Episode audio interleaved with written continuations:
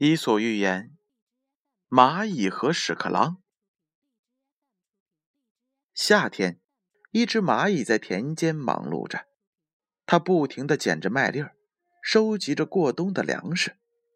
屎壳郎看见这些，惊讶不已：“这才什么时候啊，你就这么辛苦的干活？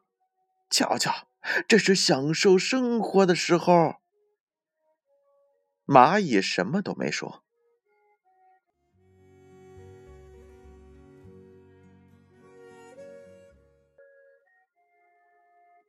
冬天到来了，屎壳郎的家被雪水给冲坏了。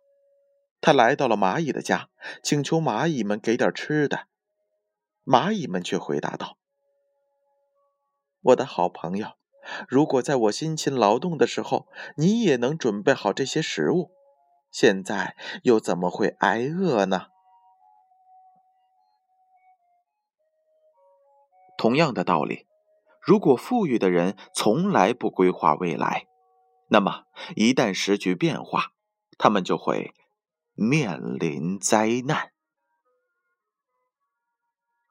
故事八点半，建勋叔叔与你每晚相伴，宝贝儿，晚安。